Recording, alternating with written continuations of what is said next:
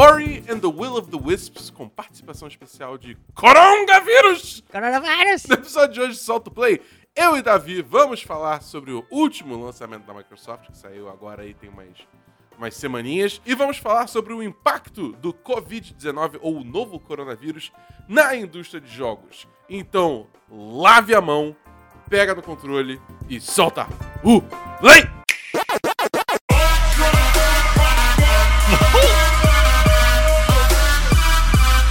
Hadouken!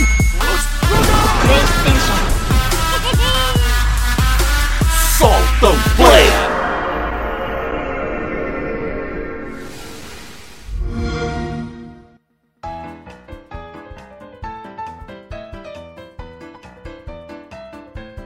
Fala galera, meu nome é Bernardo Dabu e aqui comigo Davi Rocha. Hello, people! E hoje nós estamos bem higienizados, estamos saudáveis.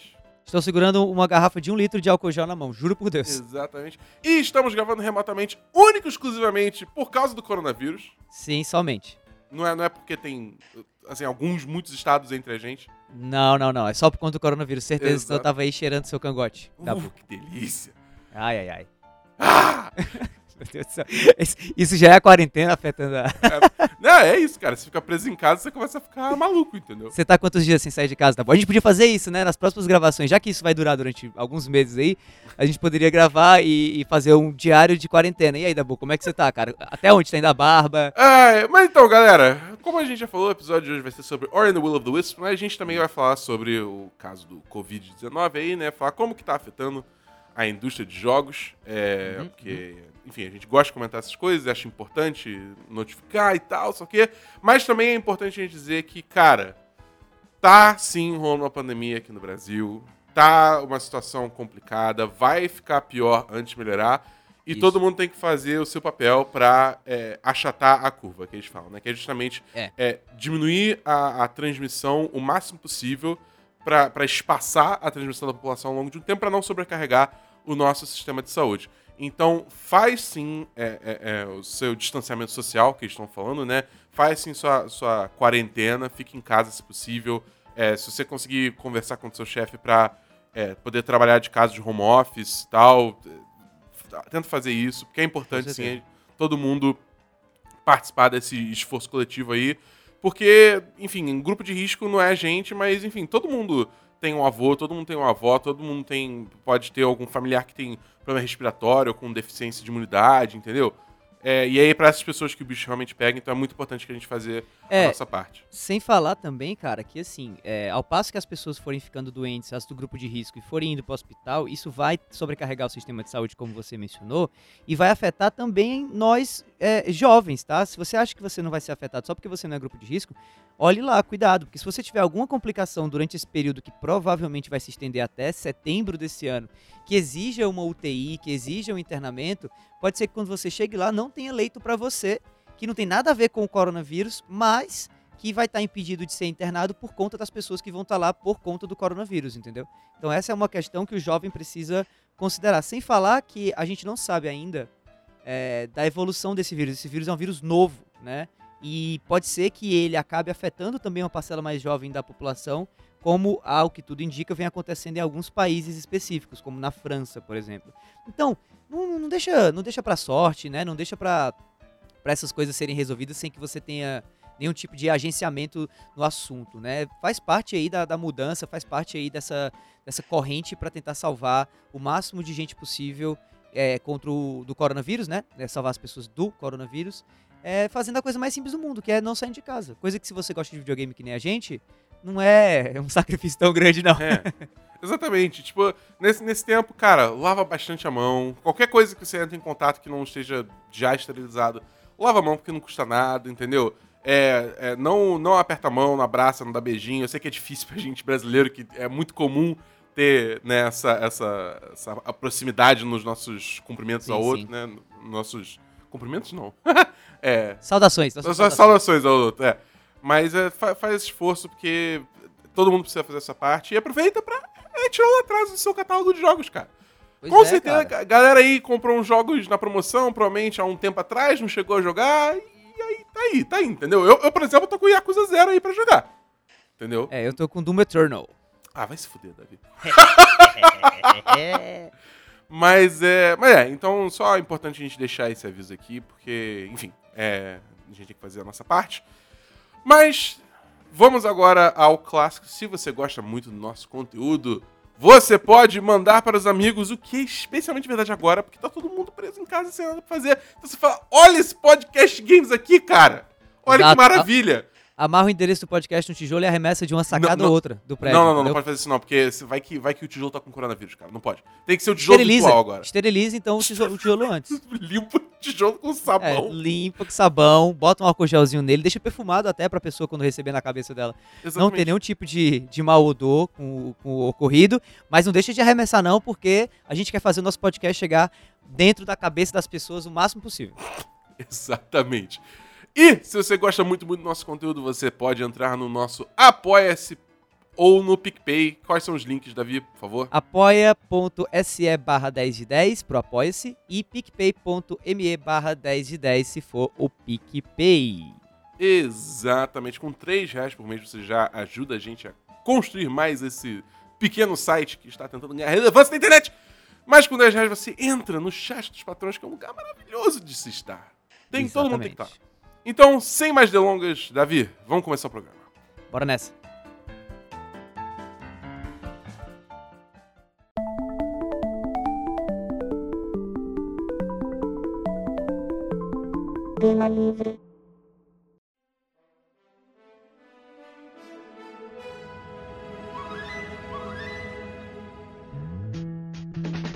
Então, Davi, Oi. vamos, antes da gente começar sobre o coronavírus, você tem um joguinho aí que você quer falar sobre, né?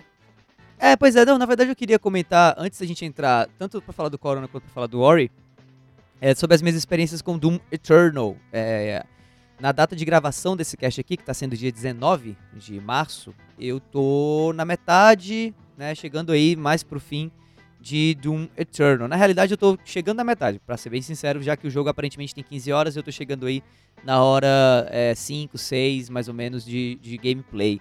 É, eu vou escrever uma review e vou gravar também um podcast sobre a review do jogo. Vai estar disponível no Vale a Pena Jogar. Procurei nos seus casts, nos seus apps de podcast favorito, tá? Vale a pena jogar lá.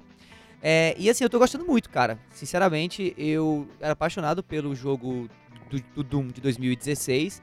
Joguei também o original, mas era muito pivete na época, então nem lembro mais.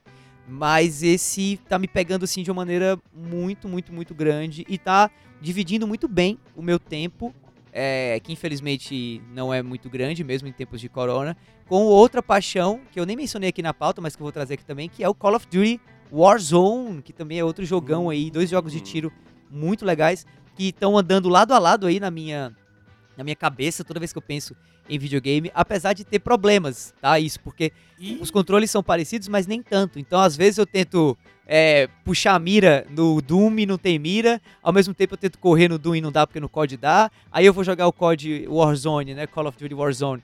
E eu não consigo é, cons- tanta, tanta munição, porque eu fico achando que a munição vai cair dos inimigos. Enfim, tá uma confusão doida na minha cabeça. Mas eu tô gostando muito de tanto de jogar Doom Eternal quanto de jogar Call of Duty Warzone. E se você não sabe, o Doom Eternal é pago, mas o Call of Duty Warzone é gratuito, é free to play. E funciona tanto no PC quanto no- no- no- nos consoles, tirando o Switch, né? Por enquanto, pelo menos. Então vale a pena jogar aí pra, pra, pra quem ou- ouviu falar, mas talvez não tenha jogado, que é um jogaço. Tô super impressionado com esse game que a Activision tá trazendo. Além de Doom Eternal, que também é massa. Pô, me chama pra jogar Warzone aí, cara. Pô, você tá jogando Warzone, você consegue largar de Destiny? Porque seria massa ter você jogando Warzone. Eu não joguei Ori, caralho. Aham, aham, aham. Então a gente vai hoje, a gente vai hoje, da boa, a gente vai hoje jogar. Eu vou Mas eu tirar jogo um no PC. print e eu vou colocar. Não, você pode jogar no PC, não tem problema nenhum, é crossplay. Ah, crossplay show, irado. Aí é, crossplay. Então, vamos falar aí sobre o coronavírus, né? A gente já deu o nosso avisinho no início do programa, mas é importante falar o- os- as consequências que isso trouxe para a indústria de jogos mundo afora, né? Aham. É, bom, conforme a gente tinha falado no último, no último podcast, né? É, é, como é que é? Da- Dabu, Dabustradamus e David Dinar David na. atacam novamente. E3 foi cancelada. Aham. Ai, ai, ai. Tururu. É, música triste do Naruto. Vamos lá! E, cara, eu não sei se tem, muito mais chão pra correr, três não, cara. Acho que eles estão meio mal das pernas aí já. É, é difícil, é difícil eu, eu, eu, acreditar em algo que é tão óbvio quanto é, isso que eu vou falar agora, mas realmente, assim, já de muito tempo não fazia sentido mais um evento presencial, físico, pelo menos como a E3 estava sendo organizada. A gente via o, evento degringolar, né, ou seja, perder é, a, sua, a sua massa, a sua relevância ao longo do tempo. Mas eu acho que o coronavírus só ajudou a ESA, né, que é o órgão, é a, a empresa, a instituição responsável pela E3, a tomar uma decisão que eu acho que eles eventualmente iriam tomar, né? De parar o evento, de pelo menos não cancelar 100%, apesar de ser um risco, mas de pelo menos dar um tempo, de um ano, um ano e meio, para ajeitar a casa, né, cara? Porque o negócio tá complicado, né? Tava muito complicado já antes do coronavírus atacar, e agora que o coronavírus chegou, só ficou mais complicado ainda. Então, Infelizmente é. era algo inevitável. É, pois é. Eu, eu acho que assim, tipo, se a E3 no ano que vem voltar da mesma forma que ela ia ser esse ano, hum, esquece. Tá é, tá eu acho Porque... difícil. Eu acho muito difícil voltar. Eu adoro. É. Cara, eu, se tem uma coisa que eu gosto, apesar de eu tentar trabalhar de maneira mais jornalisticamente imparcial possível, mas tem uma coisa que eu amo fazer é trabalhar com futurologia, né? É, tipo, prever essas coisas. E eu acho quase impossível a E3 voltar se, uh, ano que vem no mesmo formato que ela estava se planejando para voltar esse ano já, que seja, que já era uma, pegada mais assim voltada para influenciadores, para experiências, mas a chance disso flopar, desse modelo flopar já era muito grande e você notava isso pela, pela retirada, pela remoção de parceiros-chave da empresa, já antes mesmo do coronavírus, como era o caso do Jeff Keighley, que para quem não sabe, o Jeff Keighley, ele é uma espécie de grande porta-voz da indústria dos games. Ele organiza, inclusive, a premiação Oscar dos videogames atualmente, que é o The Game Awards, né? Então ele é uma figura icônica e, e trabalhava junto com a E3 no E3 Coliseum, que era uma espécie de mesa redonda, um, um altas horas da, da E3 durante o, uhum. o evento, né? É, e ele saiu, né, esse semestre, esse ano, né, nessa edição da E3, mesmo antes do coronavírus. Então, é muito sintomático que a E3 tinha que mudar o modelo dela. E talvez uh, ano que vem ela volte com um modelo aí sim radicalmente diferente. Quem sabe até com o Keighley, né, com o Jeff Keighley como é, como maestro, digamos assim, né, como é, responsável por esse por essa nova versão da E3, já que pelo que eu vi de algumas reportagens, de algumas entrevistas que ele deu, um dos motivos dele ter saído da organização do E3 Coliseum que ia acontecer esse ano foi divergência, divergência de visão. Ele tinha uma visão o pessoal da SA tinha outra visão, ele queria fazer algo mais digital, ele queria fazer algo mais global, e a SA quis manter presencial, quis manter em Los Angeles, e por conta disso eles meio que desataram o nó da parceria, entendeu?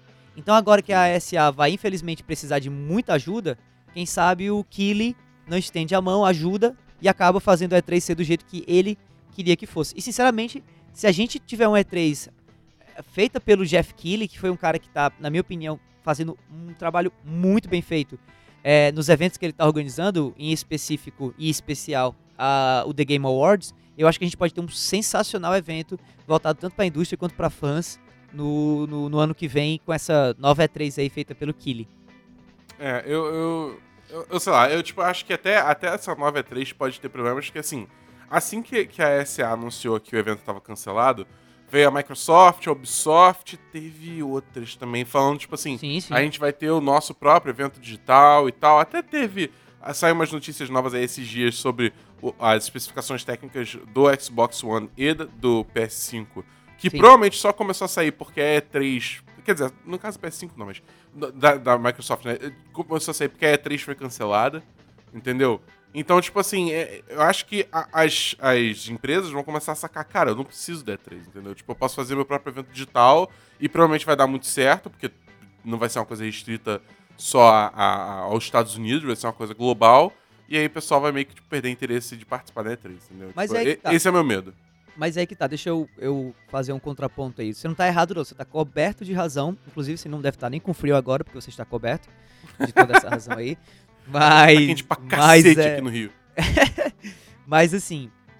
É, sim, existe essa, essa opinião de, de, que as grandes empresas elas podem não precisar mais da E3 ao, a partir do momento que elas perceberem que eventos online, directs, dão resultado, né? A Nintendo já está mostrando isso há alguns anos. A Sony tá exibindo também um, um gosto por isso também, tanto é que negou a participação na E3 esse ano de novo, né, incluindo, assim, né, que nem refletindo o que ela fez ano passado. Mas o, o que eu acho que muita gente esquece e que eu acho que é importante também é, trazer, e aí, de novo, volta a relevância à E3 nesse sentido, é a importância que a E3 tem para empresas que não têm tanto porte, tanto uh, investimento de marketing assim, e que usam a E3 como um enorme trampolim. Não só a E3, mas outros eventos, como a própria GDC, a Game Developers Conference, que também não aconteceu esse ano por conta do coronavírus. Mas esses eventos, eles, é, olhando num senso mais amplo, eles são muito importantes para desenvolvedores de médio e pequeno porte que usam é, esses eventos como hub de negócios. Sem falar que muitas dessas marcas é, concentram budgets, né, orçamentos de marketing nesse período, para terem ativações com os fãs. Olha, por exemplo, o que está acontecendo com a BGS. Né, e a E3 já tinha se tornado um evento orientado para fã também. Então isso é importante. Uma direct que, que, que é feita e e para divulgar uma, novidades e tudo mais, ela até passa algum tipo de interação com o fã, mas não tanto quanto um evento presencial, né? Então assim, a E3 ela cumpre outros papéis além só do mero anúncio de novidades. Então eu, eu acho que a E3 se continuar, ela vai continuar nesse sentido.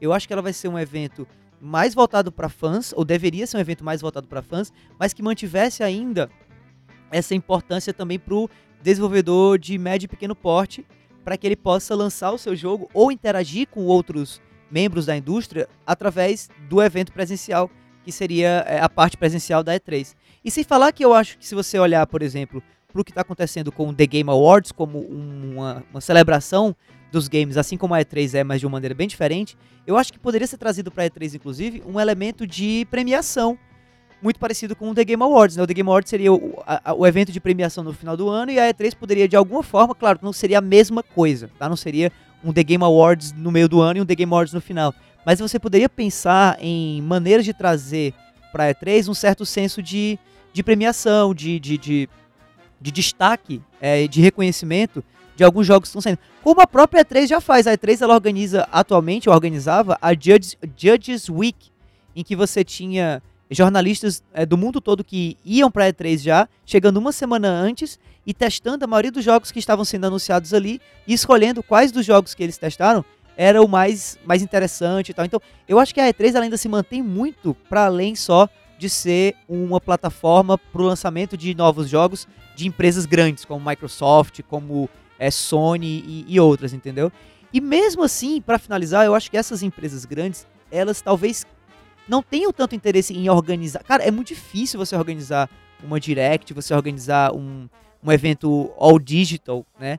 Então, ter uma equipe dedicada com experiência e disposta a poder pegar o seu jogo e elevar ele, mesmo com uma certa concorrência, mas elevar ele a um patamar acima do, do, do, do, normal, é interessante de qualquer forma. Tanto é que a Ubisoft, é, agora que a E3 anunciou que vai estar sendo cancelada esse ano e que vai estar sendo é, pensada é, criar uma versão digital do evento já nesse, nesse próprio ano, né? Vamos ver se vai rolar ou não de fato.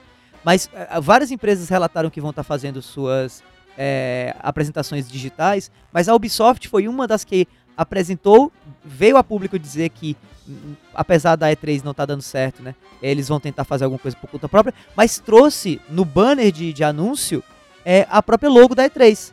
Né, e, menciona, e fez uma mençãozinha no texto de, de, de de é, anúncio, de pronunciamento, de que vai estar tá tentando buscar, junto com a ESA e a organização da E3, uma forma de levar os anúncios da Ubisoft para a internet. Então, assim, a gente pode estar tá vendo realmente essa transição da E3 para um evento digital, muito parecido com o próprio The Game, Awards, mas que tem também um elemento físico, como também o The Game Awards tem, já que as pessoas vão para o The Game Awards, os desenvolvedores, alguns membros da mídia, celebridades, para poder ver os anúncios que também são transmitidos para o mundo todo. Então, assim, eu, eu acho que a E3 ela não está morta, não.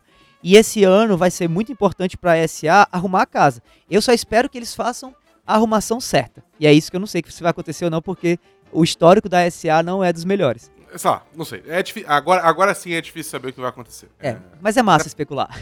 Não, é maneiro, é maneiro, é maneiro. Mas, enfim, aí é outras coisas que rolaram também. Acho que esse foi o grande, o grande baque, assim, né? Tipo, foi, de, foi. Que realmente você falou, caraca, o bagulho ficou sério. Mas além disso, tem outras coisas também. Tipo, recentemente a, a Square Enix lançou uma nota que é, cópias do Final Fantasy, Final Fantasy VII Remake, pode, as cópias físicas podem atrasar, porque, Isso. enfim, a- as cadeias de. de, de, enfim, Produção, de distribuição. Produção, distribuição, exatamente. Obrigado. Tava faltando palavra.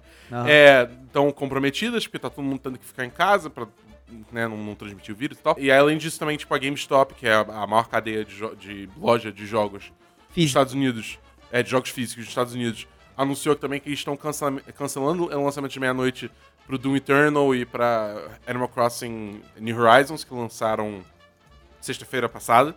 Entendeu? Justamente pra também evitar aglomerações grandes dentro das lojas e tal, só que. É, e É. Uma, uma atitude super correta, na minha opinião, né? Assim, foi É. super consciente e foi na contramão da, do que a gente geralmente é, julga essas empresas por serem mega gananciosas e estarem pouco se lixando pro consumidor e tal. Mas fazer isso é cuidar do consumidor para além, inclusive, do que ele mesmo quer ser cuidado, né? Porque eu duvido que os consumidores de... os, os players, né, que vão jogar o, é, o novo Doom e, e Animal Crossing vão ficar 100% felizes com essa notícia, mas essa é uma medida de segurança em prol desse próprio consumidor, né? Então eu acho isso muito Sim. interessante. É, é, assim, tem, tem esses problemas também, porque também já saiu uma matéria do Kotaku falando que a, a, a- própria GameStop não tá distribuindo produto de lim- limpeza direito para as suas lojas, mas tá obrigando a galera a trabalhar, entendeu? Então, assim, É, mas aí tem que ver até que ponto isso, isso não é um problema geral, entendeu? É, Esse caso, nesse caso específico aí de, de produtos de, de limpeza que não estão sendo ofertados, sabe? Claro que Tudo isso bem, não mas- isenta a, a, a Games- GameStop de crítica, nem nada, mas eu acho que assim, um, um, um erro não, não isenta um acerto, entendeu? Ele não descredita um acerto. Então Não, eu acho não, que a gente tem tipo- que reconhecer os acertos e, obviamente, reconhecer os erros e tentar melhorar os erros, entendeu? bom, então, é, acho que é isso, né? Tipo, de novo, mantenham-se seguros, mantenham-se saudáveis, lavem as mãos. Mas agora a gente vai falar sobre Ori and the Will of the Wisps. Yes.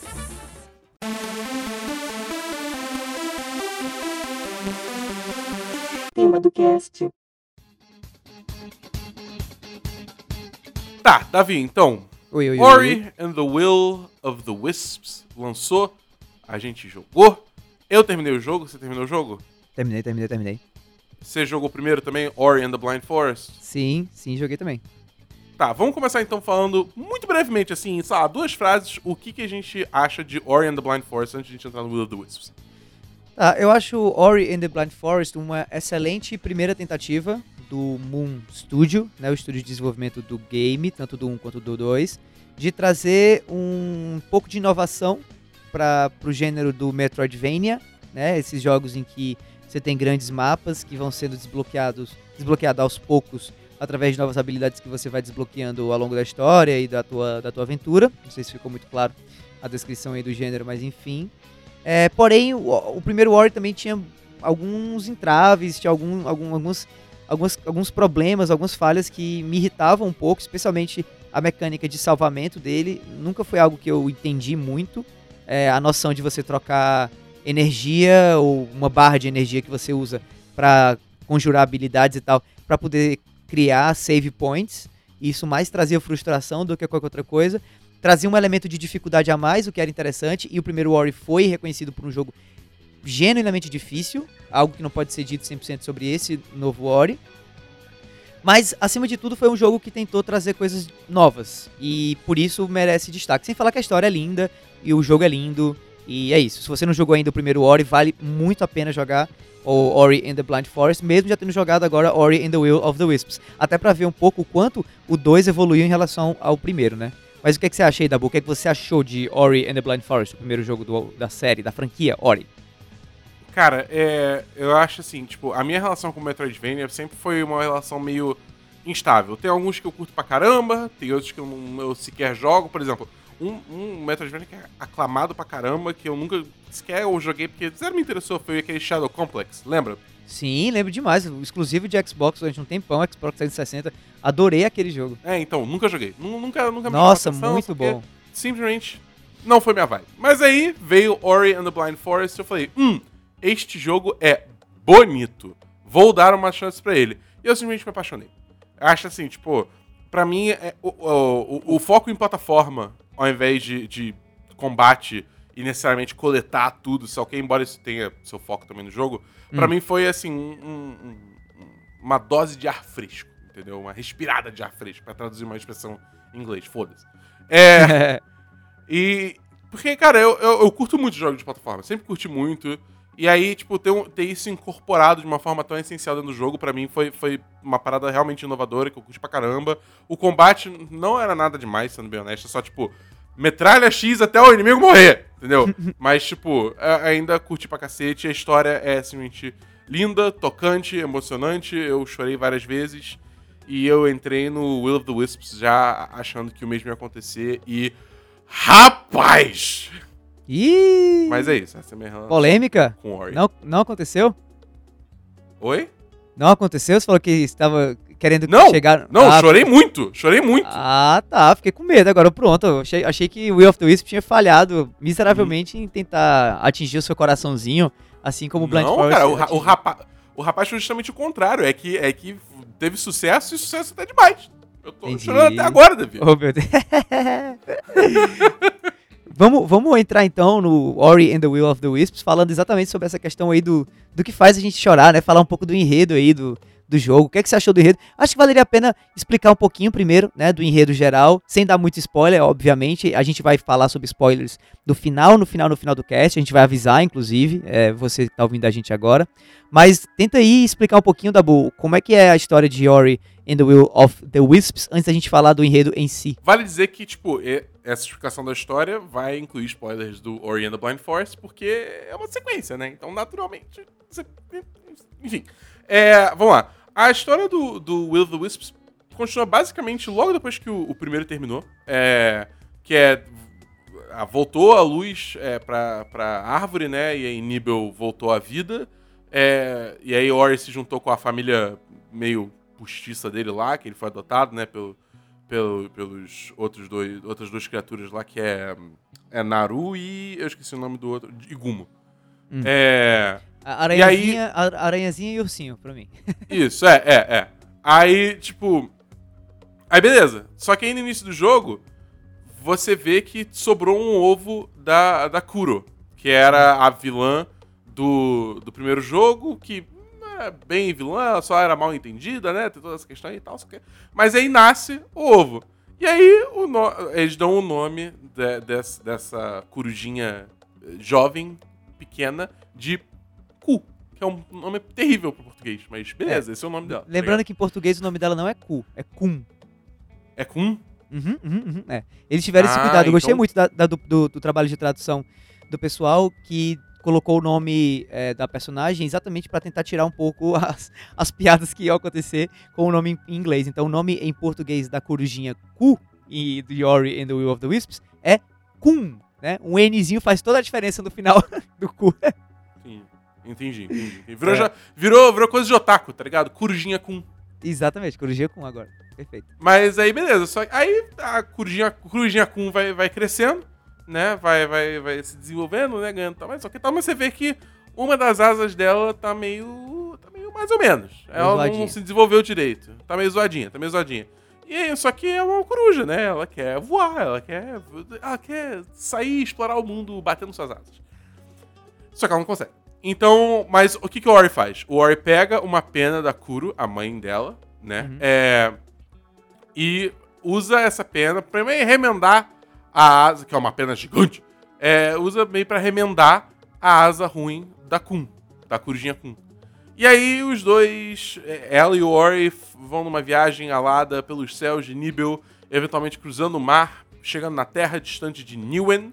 E aí tem uma tempestade fodida, a, a, a, a, pena da Kuro se destaca de, de- da Corujinha Kun, e aí os dois caem em Newell e eles têm que se achar novamente. Resumindo, do resumindo, do resumindo. a- a- um personagem novo é introduzido, esse personagem novo leva o Ori pra longe e agora eles têm um novo mapa igual ao primeiro em termos de temática, né? Floresta, com várias áreas diferentes, pra tentar se achar e voltar pra casa. É isso. É, basicamente. Cê, cê- eu, eu, dei, eu dei a versão um pouquinho mais envolvida da história, mas. É verdade, mais aprofundada. É isso aí. Tá, tá, mas e aí? Mas o que, que você achou do enredo em si? Do, ah, do começo ao fim, sem dar muito spoiler? Você achou que ele superou o primeiro jogo? Foi mais do mesmo? É, foi algo diferente? Foi por um caminho diverso? Como é, que, como é que isso foi percebido por você aí, depois de ter jogado Will of the Wisps até o final? Cara, eu acho que assim, tipo, a questão é que como eu tinha jogado o primeiro jogo e eu sabia já de toda a história do Ori, da família dele e da Kuro, toda a história de origem da Kuro e tal, eu já instantaneamente estava muito investido na, na Kurujinha Kun é, por consequência, dado tudo Aham. isso. Então, quando, pra mim, já o início já foi a coisa mais fofa do mundo, eu já tava 100% investido porque eu tava vendo justamente esses personagens sendo reintroduzidos e tal, mas eram personagens que todos eles eu tenho uma memória muito boa deles, né, de ter jogado Sim. o primeiro jogo. É, então, quando rolou o evento, tipo, o decorrer da história do segundo jogo, eu já eu tava, tipo, 100% emocionalmente investido já, entendeu? E, e, e, assim, foi uma história que me pegou, sei lá, cara. É tipo. Foi, foi uma mistura de emoções. Tinha hora que eu tava. Eu tava com medo, tinha hora que eu tava preocupado, tinha hora que eu tava com raiva absoluta, tinha hora que eu só tava triste, entendeu? Então, assim, eu acho que, que em termos de eficiência de entrega da história, é, a- o jogo tava com o meu coraçãozinho na mão dele, cara. Ele fazia o que eu quiser, que, que ele quisesse, entendeu? É, eu concordo, eu concordo. Eu acho que apesar de simples, apesar de óbvia, sinceramente, eu acho muito óbvia a história desse jogo, mas foi um- uma história que do começo ao fim manteve o nível de qualidade, o, o- como você mesmo disse aí, o nível de eficiência, né, em capturar a emoção da gente, o coração da gente, se manteve alto do começo ao fim, assim, durante a experiência toda. E eu acho isso um, um feito muito, muito relevante, é, especialmente num jogo que não é dos mais curtos, né? Você chegou a registrar quanto tempo que você demorou aí, Dabu, pra zerar, não? Cara, eu fechei o jogo com mais. um pouco abaixo de 10 horas, eu vou dizer. É, eu, eu fechei com um pouquinho mais, na verdade. Eu fechei com quase 11. Né? Quase a mesma coisa. Então, assim, pra um jogo Metroidvania 2D desses modernos, né? Saindo aí de Castlevania e Metroid, ah, é um jogo relativamente longo, né? Pelo menos eu achei ele um pouco longo. é, especialmente se você for atrás de, de tentar é, completar ele 100%, né? Pegando todas as, todos os colecionáveis, todos os, fazer todas as, as missões secundárias e tudo mais. Então eu achei que foi um jogo que trouxe um enredo muito legal, é, um enredo tocante, um enredo que, como eu falei, se mantém constante no nível de qualidade alto do começo ao fim, porém um, en- enredo óbvio, né? Você meio que já sabe o que vai acontecer. Eu acho que o grande a, a grande coisa que me pegou foi da ousadia da equipe em como eles concluíram da equipe de desenvolvimento, né? De como eles Uhum. concluíram o jogo. É, eu, Eu ia falar exatamente isso. Que o, fin- É, o final foi a conclusão do que jogo. de surpresa.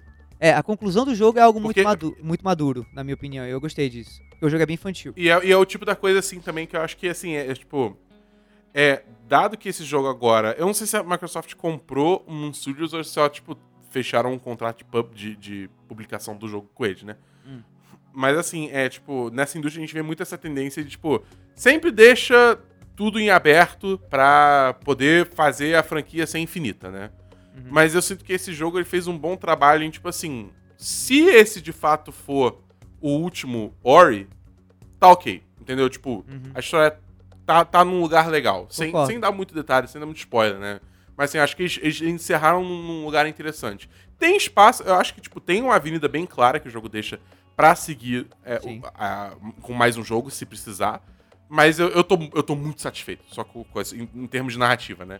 Com, esse, É. com esses dois jogos. Vamos comentar mais sobre isso quando a gente for falar de spoilers do jogo no final aí da, da nossa fala, né? Mas vamos falar agora de jogabilidade. O que, é que você achou da jogabilidade de Ori and the Will of the Wisps? Como controla, o- as novidades, o que mudou de uma, de uma versão para outra, né? Da, do primeiro jogo para esse segundo. Em geral, como é que o, o teu controle do Ori evoluiu aí na tua percepção do The Blind Forest pro The Will of the Wisps?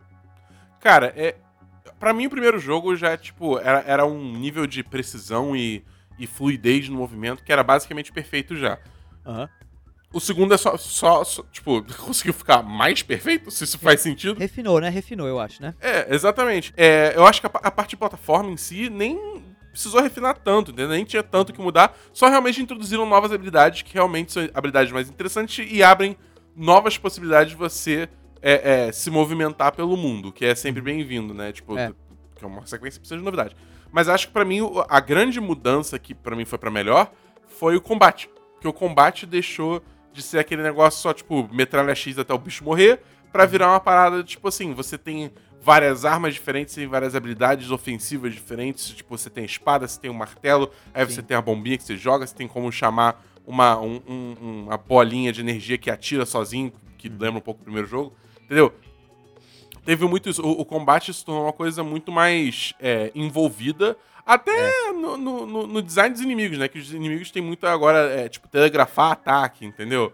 É, é- é, tipo, pa- padrões e tirar tal. escudo, né? Você tem que tirar o escudo do inimigo Exato. pra poder acertar ele de um jeito diferente. É, ou, tipo, fazer ele bater na parede e ficar atrás dele pra atacar o Isso. ataque.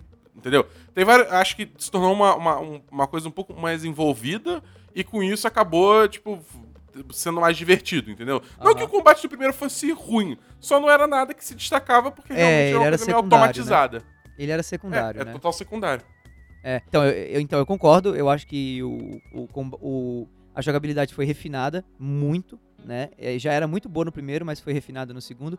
Eu acho que o ponto principal do refinamento foi a- o aumento da fluidez e o aumento também da. Na verdade, a- a- o aumento da fluidez e o quanto o combate e o- a dinâmica de movimentação, a travessia, né? Ficaram próximos um do outro.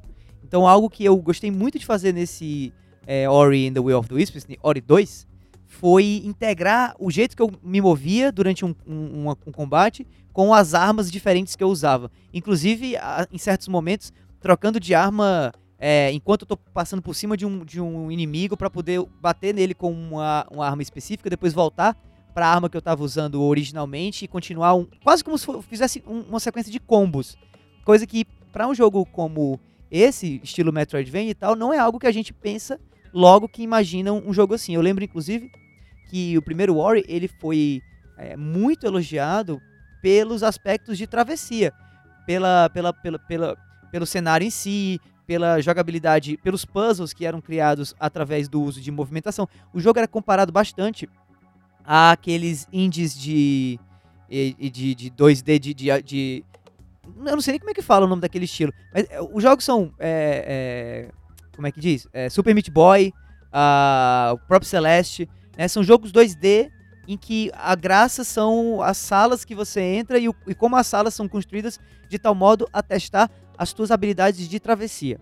E eu Uhum. acho que Ori 1 foi muito focado nisso. E por conta disso, o combate ficou em segundo plano. Já em Ori 2, não, eu achei que a coisa ficou mais próxima. Eu acho que eles conseguiram mesclar melhor o combate e a movimentação, inclusive ofertando de- desafios para os dois. né? Algo que é, eu gostei muito durante a minha jogatina com Ori 2 eram momentos em que, ao final de uma luta contra um chefe, eu tinha que fugir dele e a fuga era uma sequência de, de, de, de- de travessia assim, super emocionante e que mesclava com o combate e você meio que se sentia realmente é, num aspecto quase intuitivo, movimentando o Ori sem nem, sem nem lembrar direito os comandos, assim, você agia meio que por instinto, entendeu? E isso É. foi algo que com o primeiro Ori não aconteceu quase nenhum momento, era o Ori, o primeiro Ori era muito metódico, tinha assim, um momento que você parava, entendia mais ou menos o que, é que você tinha que fazer e agia. E Ori 2 eu acho que foi um jogo que eu, que eu me pautei muito mais pelo meu próprio pelo meu próprio ah, pela minha própria intuição, pelo meu próprio instinto, quando eu é, quando eu fui jogar. E isso pra mim é a, assim, é o ápice que uma equipe de desenvolvimento pode atingir em termos de jogabilidade, né? Tornar o jogo tão fluido, tão bem feito, que o jogador praticamente esquece os comandos e integra eles no- no- no- na movimentação natural das mãos, né? Eu achei que Ori foi Ori 2, né? O Ori in the Will of the Wisps, esse novo Ori, foi assim primoroso nesse sentido, sabe? É, eu, eu acho que tipo, é- é- volta muito a essa questão, vo- você falando da- das, das sequências de escapar de monstros gigantes e tal, só que é, é, volta muito a essa fluidez desse movimento. É muito satisfatório e muito natural você se movimentar pelo mundo. Você consegue ficar é, proficiente rápido, muito rápido. Então, quando chega nesses momentos que você luta como boss e tipo, chega naquele momento, caraca, agora eu tenho que, sei lá, é, tem um momento que você tem que fugir de uma minhoca terrestre gigante, entendeu? Sim. Tipo, você tipo, só vai, entendeu? E você se sente muito bem fazendo isso porque você você realmente dominou aquele é, é, esses comandos, essas habilidades que você precisa usar pra, pra, pra escapar, e você já tá no momento que você consegue linkar várias habilidades diferentes pra fazer essa, es- essa escapada, entendeu? Então, tipo, é- são momentos. Pra mim, essas sequências são, tipo, um dos melhores momentos do jogo inteiro. Bizarro, assim, em termos de, de Pra gameplay, de pura gameplay, entendeu? É, que até, tipo, o combate é legal e tal, mas pra mim, o, o melhor são esses momentos, assim, de plataforma. Porque, de novo, eu me, eu me relaciono mais com o aspecto plataforma de Ori do que com- de combate, entendeu? Então, tipo, eu sempre ficava de queixo caído, eu sempre terminava e eu falava assim, cara, meu Deus do céu, o que, que foi isso? Eu quero jogar isso de novo, entendeu? É, cara, tem muito, tem muito disso. É, tem muito desses momentos em que você termina uma sequência assim super emocionante e você fica, tá, cadê o botão de repetir tudo isso que eu queria fazer de novo? Cara, eu juro por Deus, teve uma ou duas que, tipo assim, eu saca. Porque você meio que saca quando você tá chegando no final, né? Que eu falei, eu vou morrer aqui pra eu poder começar do início de novo, porque isso aqui tá É. muito legal. É muito divertido, cara. É muito divertido. Inclusive, eu acho que Ori 2 vai ser um dos jogos que eu vou estar assim muito ansioso por DLCs, por algum tipo de, de expansão pra poder ver novas fases ou poder ver, quem sabe, a equipe de desenvolvimento é, pisando um pouco mais no acelerador da dificuldade, sabe? Porque eu acho que você tem uma crítica que eu posso fazer à jogabilidade antes de a gente entrar no próximo ponto, é sem dúvida nenhuma o fato de esse jogo ser um pouco mais fácil pra mim do que o primeiro. Apesar de tudo que a gente falou até agora, né? De combate junto com movimentação e o jogo parece uma coisa bem mais complexa, mas na realidade pra mim o jogo ficou tão bem feito do ponto de vista da jogabilidade que eu acho que ele se torna um jogo fácil de você controlar, de você interagir, de você agir, de você combater. Você tem tanta opção à tua disposição e eu acho que o Ori, o personagem principal, ele termina o jogo tão overpowered que mesmo com os- alguns chefões que são mais difíceis, o último chefão tem um nível de dificuldade bem grande, mas o jogo como um todo ele é bem fácil. Então eu acho que um- eu tô muito ansioso para ver expansões desse Ori and the Will of the Wisps, exatamente para ver a equipe de desenvolvimento assim um pouco mais endiabrada, sabe? Realmente testando as habilidades do jogador que jogou Ori and the Will of the Wisps, como eu, achou legal, mas achou fácil. Mas vem cá, você jogou no normal, eu imagino, né? Joguei normal. Cara, eu, eu, eu, eu, joguei normal também, eu não, não cheguei a tocar no difícil, mas tipo, eu vi uma galera falando que o difícil de Ori é difícil, tá ligado? Não, é mas, tipo aí, assim- mas aí a dificuldade, prova, eu não sei porque eu não joguei, mas eu presumo que a dificuldade seja é, os, os- os- os inimigos é, afligir mais dano, é, você também dá menos dano pra eles. Eu queria ver dificuldade em termos de mecânica, entendeu? Eu queria ver mais desafios de movimentação, eu queria ver puzzles mais, mais complexos, sabe? Entendi, como eu vi em Ori 1. Eu acho que Ori 1 é uma aula de como você criar um level design é, difícil, mas que ao mesmo tempo é acessível ao ponto de você bater o olho e ficar, ok, eu sei o que, é que eu tenho que fazer. Eu não sei como é que eu vou chegar lá, mas eu sei o que eu tenho que fazer. Ele, ele é um. O Ori 1 foi um jogo é, que saiu muito próximo de um agora que eu não tô lembrando o nome específico, mas era um clássico da Xbox Live do, do Xbox 360, você lembra? Que era um jogo de 2D que tinha uma mecânica de voltar no tempo. Qual era o nome dele? Caraca, eu não vou lembrar agora. Eu acho ele agora aqui, peraí. Então, Braid, né? O jogo, o jogo se chama Braid. E eu lembro que Ori 1 in- se inspirou muito na- nos, nos levels designs de Braid, que traziam level designs em que você entrava numa sala, você olhava o level inteiro sem precisar é, se mover e ficava ali parado olhando. Gente, como é que eu faço pra chegar no final dessa sala? Como é que eu faço pra chegar pra pegar o item lá de cima? E aí você ia tentando, né, em cima das suas limitações, você ia tentando estratégias diferentes pra poder chegar lá. E Ori 2 não, Ori 2 assume uma postura bem mais dinâmica, mas que ao mesmo tempo, talvez para não tornar o jogo muito difícil, já que o jogo já vai trazer um nível de velocidade maior, de dinamismo maior, eles, na minha opinião, deram uma simplificada no level design. Então os, os, level design, os levels não são tão complexos assim. E eu queria muito ver essa equipe da Moon Studio trazer de volta a complexidade dos levels de Ori 1, sabe? Quem sabe isso aconteça. Eu tô torcendo e se isso acontecer, eu vou gostar ainda mais da jogabilidade de Ori in the Will of the Wisps do que eu gostei dessa primeira vez. É justo. Eu, eu, eu, tô, eu tô 100% apaixonado. Não, não dá. Pra mim já tá, já tá ótimo, tô muito feliz com o resultado que a gente já teve. Porque pra mim, é, é, eu, eu aprecio jogos tipo Super Meat Boy e Celeste, que me desafiam. Mas eu também aprecio muito o que Ori faz, que me. Tipo, assim, sim. Que eu viro uma máquina de, de atravessar ambientes, tá ligado? Aham. Tipo, é, eu, eu eu queria ver mais, um pouco mais de Celeste nesse Ori 2. Eu espero que é eles justo. tragam isso no- na- nas, nas expansões do jogo. eu torço que tenha expansões, porque não tem nada Eu acho anunciado. que vai ter. Não tem nada anunciado, mas eu acho que vai ter. É, eu acho que a gente tá muito mal acostumado de jogos que já saem com DLCs anunciadas, né? O jogo é lançado e tá aqui a DLC. Mas o, o normal é você lançar o jogo, esperar uns 4, 5, 6 meses e anunciar a DLC. Né? É assim, pelo menos, que o mercado vem, vem sendo é, trazido para esse contexto de DLCs até agora. Claro que alguns jogos não fazem isso, especialmente esses jogos free to play, esses loot shooters, né? Você já lança ele com a, o roadmap, né? De DLCs e tal. Mas eu, eu acho que o Ori vai ter. Hum, Eu, eu, eu acho, quase tenho certeza.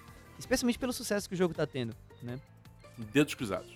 Tá, mas vamos. A gente evoluiu aqui o, o papo e falou muito do que Ori and the Will of the Wisps trouxe de, de novo, né? Trouxe de inovação, então acho que já vale a pena a gente poder passar pra frente e falar para falar de pontos fortes, né? Quais foram os pontos fortes aí que você achou, Dabu, na tua experiência com Ori of, and the Will of the Wisps? Onde que o jogo se destacou? Cara, eu acho que assim, de, de cara, assim, a primeira coisa, assim que você abre o jogo já fica evidente, é tanto a direção de arte, a arte do jogo como geral, Verdade. e a trilha sonora. Tipo assim, do primeiro já era espetacular. Do segundo é tipo. É, é tão bonito quanto, se não mais, entendeu? Porque é tudo nessa vibe um pouco, sei lá, aquarela, só que também com certos elementos em 3D, e é tudo com uma iluminação muito, tipo, muito bem trabalhada, entendeu? Tipo, é tudo. É, é- sei lá, cara, parece que é, que é um sonho, entendeu? O, o, o- todo, toda a área de Newell, que nem Nibel antes, no primeiro jogo, é tudo, é tudo como se fosse bem, bem uma coisa meio de sonho, assim, que pega muitos biomas É. que a gente já tá acostumado a ver, mas dá um aspecto um pouquinho surrealista pra eles e tal, mas ainda mantendo muito essa vibe de aquarela, assim, que, sei lá, eu, eu- eu ficava parado olhando os ambientes, tipo, só de queixo caído, assim, sabe? É, Ori é o fazedor de wallpaper de celular. Qualquer, Sim. qualquer sala que você entra, qualquer parte do mapa diferente, se você der print e mandar pro celular, vira um papel de parede instantâneo aí. Uhum. E eu acho que, tipo, uma coisa que esse jogo faz melhor que, que o anterior é o senso de escala, né? Que o Ori, ele é pequeno. ele é bem pequeno. E assim, você se depara com ambientes, é, criaturas tão maiores que você que dá um senso de escala assim que você fica assim, absurdo! É muito. Cara, sabe, é, é, pra mim, esse, esse é um, um mega ponto forte do jogo que a gente ainda não chegou a comentar aqui, né? Massa, legal. É, eu, eu acho, eu concordo com você. Eu não tenho o que dizer a respeito de senso de escala, a respeito do cenário. Eu acho lindo o cenário de, de Ori. E eu achei muito interessante como ele brincou com isso que você mencionou sobre o senso de escala, né? Alguns personagens são gigantes e você fica, peraí, mas por que, que ele é. Ah, é porque eu sou pequenininho, né? Então, se você a se ligar que apesar da- de toda a, a importância, né? E, e de todo o dinamismo que o teu personagem tem e toda a relevância que ele tem pra história, ele é muito pequenininho, né? E talvez isso até passe uma mensagem interessante do jogo, né? Que mesmo, é, as, mesmo as pessoas mais né, diminutas, assim, pequenas, é, que, que a sociedade entende como pequenas, podem fazer feitos enormes. Então, acho muito, muito bonito esse, essa metáfora que Ori traz e esse senso de escala ajuda a reforçar isso, né? Eu acho isso fantástico. Eu gostei muito também, em termos de ponto forte, nesse novo Ori, o, o quanto os personagens do jogo, é, fora o Ori, eles expandiram de importância, assim. Eu acho que o, Uhum. o primeiro jogo foi muito centrado no Ori e na relação dele com o espírito lá da floresta, né? E, e ficou muito por isso, na minha opinião. Você tem lá o... Como é o nome do, do, do ursinho, pai barra mãe do, do Ori? O Ah, a mãe é, é Naru e o pai é o Gumo, se não me engano. Naru, pronto, Naru. É, a, a, a relação do Ori com a Naru no primeiro jogo, ela é meio que capada por conta das coisas que acontecem logo no comecinho do jogo e deixam você meio sozinho, né? Então, o jogo, o primeiro Ori, ele é um, jogo tanto quanto solitário, a meu ver. O Ori 2 não, ele, ele é apresentado é, ao jogador um mundo cheio de personagens com características, com personalidades, com arcos, inclusive. Eu esqueci o nome desse personagem, mas um dos personagens do jogo tem é o cara que fornece mapas pra você. E ao longo do, do, do mapa, do, ao longo do jogo, você encontra ele em vários pontos diferentes. E ele dá pra você mapas desses pontos pra você encontrar os colecionáveis e tudo mais. Mas você também pode conversar com ele. Ele tem um arco de narrativa super interessante em que ele é um cara super intrépido, que não tem muito medo e que tá desbravando o mundo e por isso ele, é, tá, ele tá fazendo os o mapas. E chega no finalzinho da história, ele começa a perceber que esse, essa, né, essas aventuras podem ter fins negativos, né? Então ele começa a ficar um pouco mais consciente do que ele tem que fazer e, do tipo de pessoa que ele tem que ser. E isso acontece com, acho que quase todos os personagens com quem você interage durante o jogo. Se você for atrás de encontrá-los espalhados pelo mapa, e eles estão em vários pontos diferentes, a maioria, você vai aprendendo de, sobre a história de cada um e vai acompanhando, junto com a sua própria história, a história deles, que vai se desenvolvendo a partir dos eventos que acontecem e que, em grande parte, são culpa sua, né? Você vai mudando ali a, a, a atmosfera do lugar, vai melhorando esse lugar para essas criaturas, essas criaturas vão acordando, saindo de uma, de uma, de uma perspectiva inicial super negativa, super depressiva, para algo mais, mais liberto, algo mais é, positivo, ou pelo menos de uma relevância que às vezes eu parava assim, depois de conversar com um desses personagens e ficava, caraca, velho, como esse jogo tem, tem conteúdo, né? Como ele tem profundidade, apesar de ser um jogo tão, entre aspas, bobinho, né?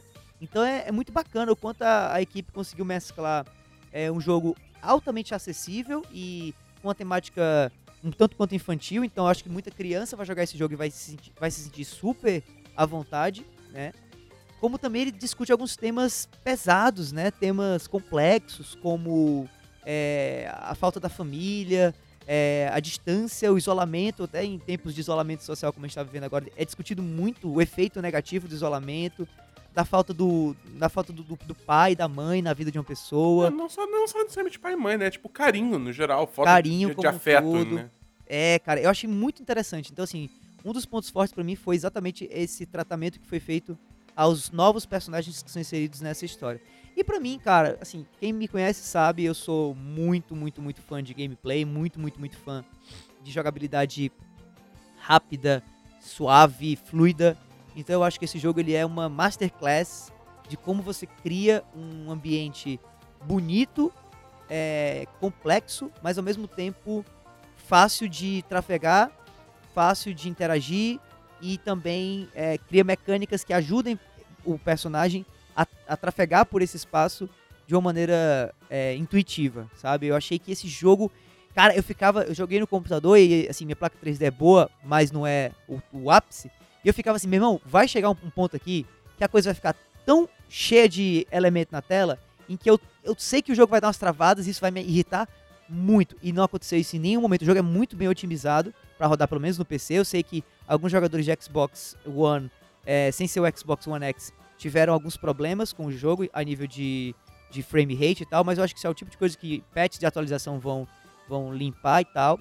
Mas acima de tudo, eu acho que o jogo consegue sustentar muito bem um, uma estética incrível, junto com um level design interessante, que poderia ser um pouco mais ousado, de fato, mas acima de tudo com uma jogabilidade que amarra tudo e faz você realmente se sentir à vontade para explorar o mundo, sabe? Isso foi algo que esse jogo me deixou assim, cara, eu ficava morrendo de vontade de voltar a jogar só para poder interagir com é, os, os, os, as sistemáticas de de, é, de pendurar, de desviar, de subir em parede, de subir. Eu achei o jogo fantástico nesse sentido, sabe? Jogabilidade e para mim a profundidade dos personagens. Cara, eu concordo muito com tudo isso que você falou, eu, eu acho. E, tipo, a questão do personagem, acho que, tipo, até tem, tem uma área no jogo que é como se fosse um hub, que, que, tipo, tem vários personagens lá que você pode interagir com todos eles e tal. E você tem como, tipo, digamos assim, é, constru e fazendo construções desse hub para expandir ele e, e melhorar ele e tal. E eu me vi muito investido naquilo também, que de novo é, é só, é um testamento pra qualidade da história desse jogo. Que, tipo assim, cara, upgrade de, tipo, do, de uma vilazinha que eu achei no meio do nada, estão me fazendo ficar investido ali com, a, com o pessoal que mora lá. Eu quero ativamente fazer a vida deles ficar melhor e também abrir novas plataformas para chegar em novos lugares, né? Conseguir mais colecionáveis e tal. Então, tipo, é, sei lá, é, é, é, isso, tá ligado? É, é, é esse jogo. A gente fala aqui de pontos fracos, mas eu pessoalmente não consigo pensar em nenhum ponto fraco. Eu vou, eu vou, vou, vou, já deixar isso aqui bem claro. Pra mim não tem ponto fraco. Esse jogo é 10-10. Fala aí. Então quer falar dos pontos. Ah, então tá. Vou falar dos pontos fracos do jogo então pra mim. Eu acho que acima de tudo, como eu falei, o jogo ele ele se aventura muito pouco em apresentar dificuldades reais ao jogador. É, eu acho que ele é um jogo que tenta ser mais acessível uh, do que desafiador, apesar de haver alguns momentos de desafio, sem dúvida, há. Porém, pela própria é, melhoria do sistema de salvamento, os save points desse jogo estão praticamente instantâneos, assim, você pisa no chão, o jogo salva. Então é muito difícil que você, ao morrer em algum lugar, volte muito é, atrás para poder tentar de novo. Isso é muito legal, mas ao mesmo tempo rouba muito do nível de tensão, de, de senso de dificuldade que, o, que o, o jogador vai ter. Eu acho que os inimigos podiam também ser mais difíceis. E é interessante porque alguns inimigos no jogo realmente são mais difíceis. É, tem dois ou três chefões, acho que dois no máximo. O último e um dos primeiros. Que são assim super complicados, porque no caso do primeiro, você ainda está meio limitado em termos de habilidades, de power-ups. E o último é porque é muita coisa ao mesmo tempo vindo na sua tela e tal. Mas o jogo te dá tanta ferramenta, mas tanta habilidade diferente que, como eu falei, torna a movimentação incrivelmente intuitiva, fluida, divertida, mas que acabam roubando muito da dificuldade. Chegou ao ponto, inclusive, de uma vez que você entende qual é a a sacada de um vilão, esse vilão virar imediatamente de algo amedrontador para um vilão super bobo, para um chefão super fraco, como aconteceu comigo da metade pro fim do jogo, sabe? Tem uma mecânica em específico, que eu não vou dar muito spoiler, mas é uma mecânica de movimentação em que você basicamente para o tempo e pode usar qualquer tipo de projétil como uma espécie de estilingue, né? E que, cara, essa, essa funcionalidade, ela quebra muito o jogo ela deixa o jogo muito fácil. Né? Então eu Isso acho já que o tinha jogo. no primeiro jogo. Hã? Isso tinha no primeiro jogo também. Ah, enfim, mas querendo ou não, é, um, é um, uma, uma, fraqueza desse, desse segundo Ori ainda a manutenção disso. Porque você acaba, como eu falei, é, perdendo muito do medo, perdendo muito do senso de dificuldade. O jogo fica lindo, fica maravilhoso, fica atraente, mas ele fica pouco desafiador. E vai ter gente que vai jogar esse jogo buscando esse desafio. Então o jogo ele acaba para essa galera, e eu me incluo como parte dessa galera, o jogo fica. O jogo corre o risco, melhor dizendo, de ficar chato da metade pro fim quando essas mecânicas começam a tornar o jogo fácil demais, entendeu? Então eu acho que de fraqueza, de ponto fraco, principalmente, eu posso atestar é, esse ponto. Fora isso, cara, eu não sei, eu acho que um, um, um ponto a se criticar talvez seja também a, a, a, a a falta de, de empenho, talvez, em criar sidequests mais criativas. Eu achei todas as sidequests muito parecidas umas com as outras. Aquela boa e velha, aquela fat quest, né? Você conversa com um personagem e esse personagem pede para você fazer alguma coisa é, longe, aí você vai lá, faz a coisa longe, volta para esse personagem, fala com ele, ele te entrega alguma coisa, né? Então, eu acho que você, você poderia ter pensado em a equipe, né? Poderia ter pensado em é, maneiras mais criativas de fazer sidequests mais diferentes. Até quem sabe, e pode ser que isso exista, mas eu não, eu não experienciei isso. Até quem sabe colocando chefões secretos, é, versões mais difíceis de chefões que apareceram no jogo, né? O próprio, lembrei agora de um jogo que não tem nada a ver visualmente falando com Ori, mas é um jogo que trabalha muito essa noção de Metroidvania recente, que foi o Fallen Order, né? Que fazia muito isso. Você ganhava uma habilidade nova, você podia voltar para uma área super no começo do jogo e achar uma versão mais forte de um inimigo escondido dentro de uma área. Eu acho que só isso que não é algo super inovador, assim, meu Deus, groundbreaking. Eu acho que isso poderia ter dado para Ori um senso de exploração ainda maior e um senso de dificuldade ainda maior, sem deixar o jogo mais difícil de fato. Ou seja, o jogo poderia continuar sendo acessível, mas para aqueles que, que, que pensem ou quisessem fazer algo é, mais, mais desafiador, mais, né? Mais assim, é, é, sei lá, mais complicado, mais difícil mesmo, o jogo poderia atender essa galera também. Então eu acho que faltou nisso, assim. Se eu posso olhar para pontos fracos, que para mim, cara, todo jogo tem ponto fraco, é, eu acho que esses poderiam ser pontos fracos que eu espero que caso a equipe de desenvolvimento não ache o jogo perfeito, né? E veja os pontos fracos dele, como eu tô citando agora, traga em DLCs. Eu queria muito que as DLCs de Ori fossem para caminhos diferentes e não só trazer mais áreas do mapa para você ter o mesmo nível de dificuldade, entendeu? Eu acho que se, se, eu puder citar pontos fracos, foram esses dois aí que eu mencionei agora. É, sei lá, eu, eu, eu, eu não sei se eu concordo não. Principalmente com a parte side quest, tipo... Porque ainda, o jogo ainda é essencialmente um Metroidvania, tá ligado? É tipo, eu sei lá, eu não sei. É, é, eu entendo a sua crítica, eu só não, eu não, não são coisas que me incomodaram tanto enquanto eu tava jogando, porque justamente porque o, o resto dos positivos voam tão alto, tá ligado? Que uhum. pra mim, é, tipo, essas questões não, não são nem questões. Entendeu? Acho que ah, essa, é essa é a minha visão. É, não, Eu- De novo, eu entendo e eu acho válido, eu acho totalmente válido. Só É. realmente pra mim não, não, não registrou, entendeu? Não, é, é porque eu acho que assim, eu acho que a gente, eu acho que assim, a gente chega, a gente chega nesse patamar que a gente chega hoje em dia de qualidade de jogo, de certo ponto, de certa maneira, encontrando pelo em casca de ovo, sabe? Que, que é o que eu meio que tento fazer quando eu olho pra pontos fracos. É, é, eu espero que isso não seja confundido com eu não ter gostado do jogo. Eu amei, amei, amei, amei o jogo, mas eu acho que quando a gente começa a encontrar pelo em casca de ovo, de maneira com a intenção de melhorar o, o negócio, é, a gente começa de fato a romper esse lacre da inovação, entendeu? Então eu acho que se a expansão de Ori, por exemplo, trouxer melhorias a esses pontos fracos que eu trouxe, eu acho que o único risco que se corre aí é agradar jogadores que talvez olharam pra esse novo Ori e falaram: "Ah, quer saber? Eu não gostei porque esse jogo é muito fácil", entendeu? E aí essa galera vai estar agora, caraca, esse, esse jogo é massa. E aí você vai ter um grupo maior de pessoas que tá gostando de Ori. Eu não acho que um, um- colocando uma um- áreas de dificuldade maior, escondidas e tudo mais, ou talvez sidequests mais criativas, vá, por exemplo, afastar alguém como você que achou o jogo quase impecável, entendeu? Eu acho que muito Uhum. pelo contrário, quem sabe o jogo se torne também mais interessante pra você. Mas pra mim, por exemplo, que tem a tendência a encontrar pelo em casca de ovo, quando uma equipe de desenvolvimento supera Inclusive, essa minha expectativa, que sim é uma expectativa às vezes irreal, assim, é, realmente eu tô exagerando aqui na- nas minhas críticas, mas se os caras conseguem superar até isso, porra, esse jogo é 10 barra 10, entendeu? E aí eu acho que é onde De- encontra 10 barra 10, Davi. 10 barra 10, Davi. 10 de 10, 10 de 10. 10 de 10, Obrigado. perdão.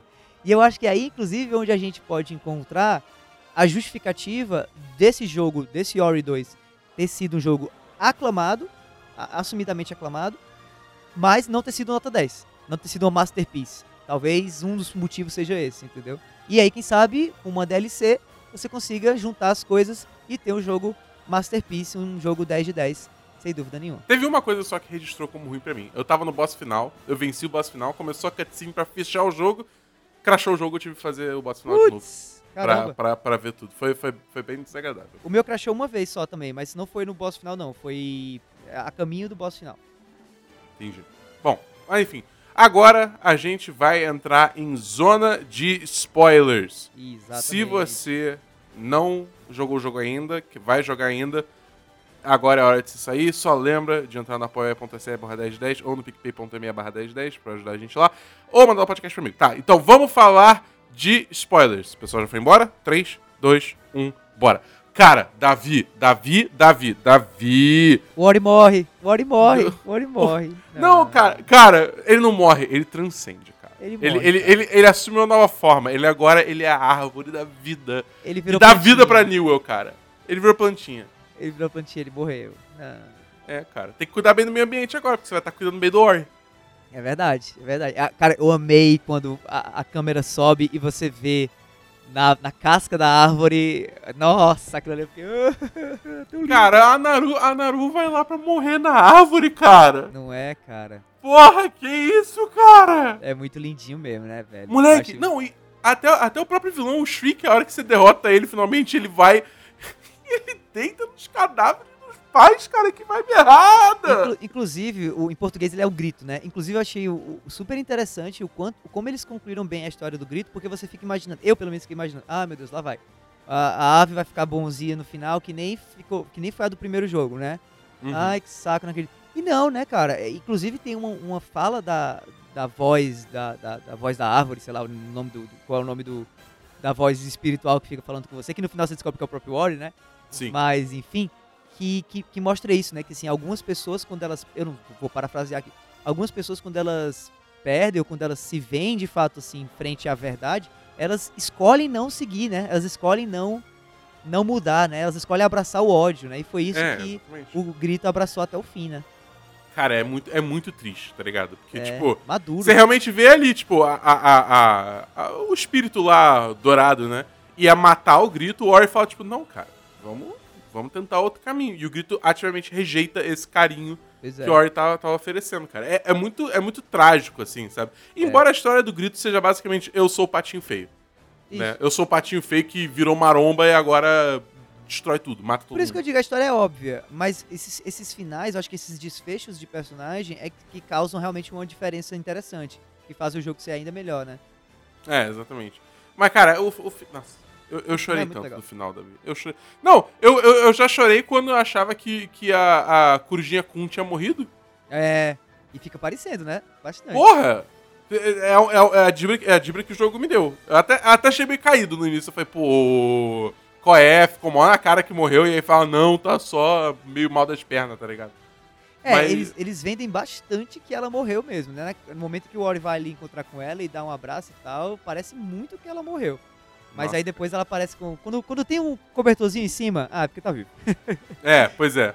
Você morre com o cobertorzinho em cima, amigo. Você tá vivo, tá bem, Só que, tá- que não, já não, já. não cobre a cabeça, né? É, exatamente, exatamente. Exatamente, Toalhinha é. cobrindo, a- cobrindo a cabeça já foi. É, pois é. Mas é, aí, aí a cena final toda do Ori, tipo, fazendo esse sacrifício, né? De, tipo, de transcender, virar a nova árvore da vida e tal, só que e tal. Cara, é, é muito bem feito, é muito bonito, né? Até porque chega a família toda dele e eles É. ficam indo visitar ele, cara. Ele, tipo, é uma, só uma árvorezinha pequenininha, a- e aí a família toda lá, tipo, comendo lanche e tal, aí vem o Smoke, que são aqueles, aqueles esquilo macaco É. bizarro lá, tá ligado? É tipo um macaco coelho. E aí fica visitando eles também. Ah, cara, é muito bonito. É, muito legal. E, e cá pra nós aqui, pra onde você mencionou no cast, na parte, sem entrar nos spoilers ainda, né? Você mencionou que você vê muito bem pra onde o jogo pode continuar, né? Como é que isso se dá na tua cabeça, assim? Pra onde você vê o jogo continuando? Cara, eu vejo assim, tipo, porque a gente vê logo no final um espírito caindo do galho da árvore que é o Ori, né? Aham. Então, tipo assim. Um novo Ori. jogo- É, é. O próximo jogo é o, é o próximo espírito, né? Entendi. Você acha É tipo, que, sei lá, você acha que a gente é pode... tipo- Ah, fala. O nome do espírito é. é Iri. Iri. É. Iri. The leg é, como é que é? The Legacy of Ori, tá ligado? Ori's Legacy, sei lá, uma coisa assim. O legado Legend, de Ori. The Legend of Ori, Ig... Ig's, ah, Ig's Awakening. É tipo isso, é, exato. Entendeu? É, é, sem dúvida. Ali pode ser realmente o caminho, né? Fica uma ponta solta, básica e literalmente, né? Mas é, eu, eu não sei, eu, eu queria muito também ver, é, dentro da- do próprio universo do Ori, talvez, outros personagens ganhando destaque. Porque você é apresentado nesse segundo Ori a vários tipos de personagens diferentes, né? Você tem lá os. Os Go- Gork? É, os, os bichos de três olhos. Agora eu não vou lembrar. é, Enfim, é muito os- bicho, os é muito Goron. bicho, muito nome. Os Goron. Você vê lá os Goron, você vê, né? Você vê os próprios ratinho coelho, você vê é, o Kun que, que vive, né? O Kun, ele vai embora no final do jogo, né? Ele vai meio que virar adulto, digamos assim, vai peregrinar. E eu acho que esses personagens, eles separadamente do próprio jogo principal, eu acho que eles poderiam ter suas próprias aventuras também, sabe? Eu acho que Uhum. se o jogo mantiver o foco só no Ori ou em, no, no Iri, no caso, né? E que, e que vai ser o mesmo personagem, só que num novo contexto, eu temos. Eu temo, eu temo o jogo ficar talvez um pouco repetitivo demais. Não que isso seja ruim, até porque a gente vê franquias e mais franquias aí que são basicamente a mesma coisa, mudando exatamente o cenário e dá tudo certo, como é o próprio Zelda. Mas o próprio Zelda vem mudando bastante, né? O, o- a, estética do Link, ou o, o que a gente entende como o que é o herói silencioso que veio lá de trás e que hoje em dia é esse herói que sobe parede, que faz tudo, que é o, o Link de, é, é, de Breath of the Wild, né? Bafo selvagem. Bafo Selvagem.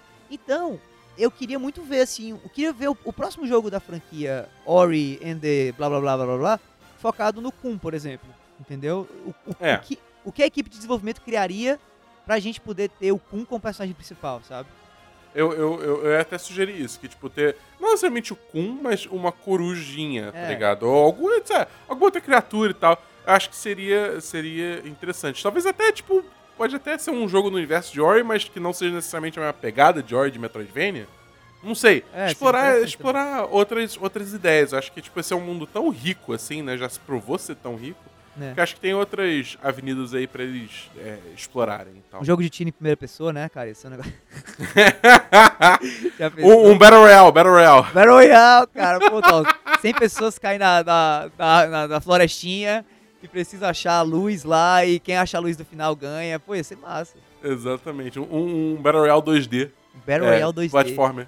Já teve, sabia? Tem, tem- teve um joguinho que tentou fazer um Battle Royale 2D e não deu muito certo, tanto que eu nem lembro o nome dele. Caralho. É, de tão bom que ele foi. Mas, mas eu vou ser bem sincero, eu não, eu não ficaria desgostoso se, tipo, eles também deixassem esse universo aí, tá ligado? Aham. Nesse final.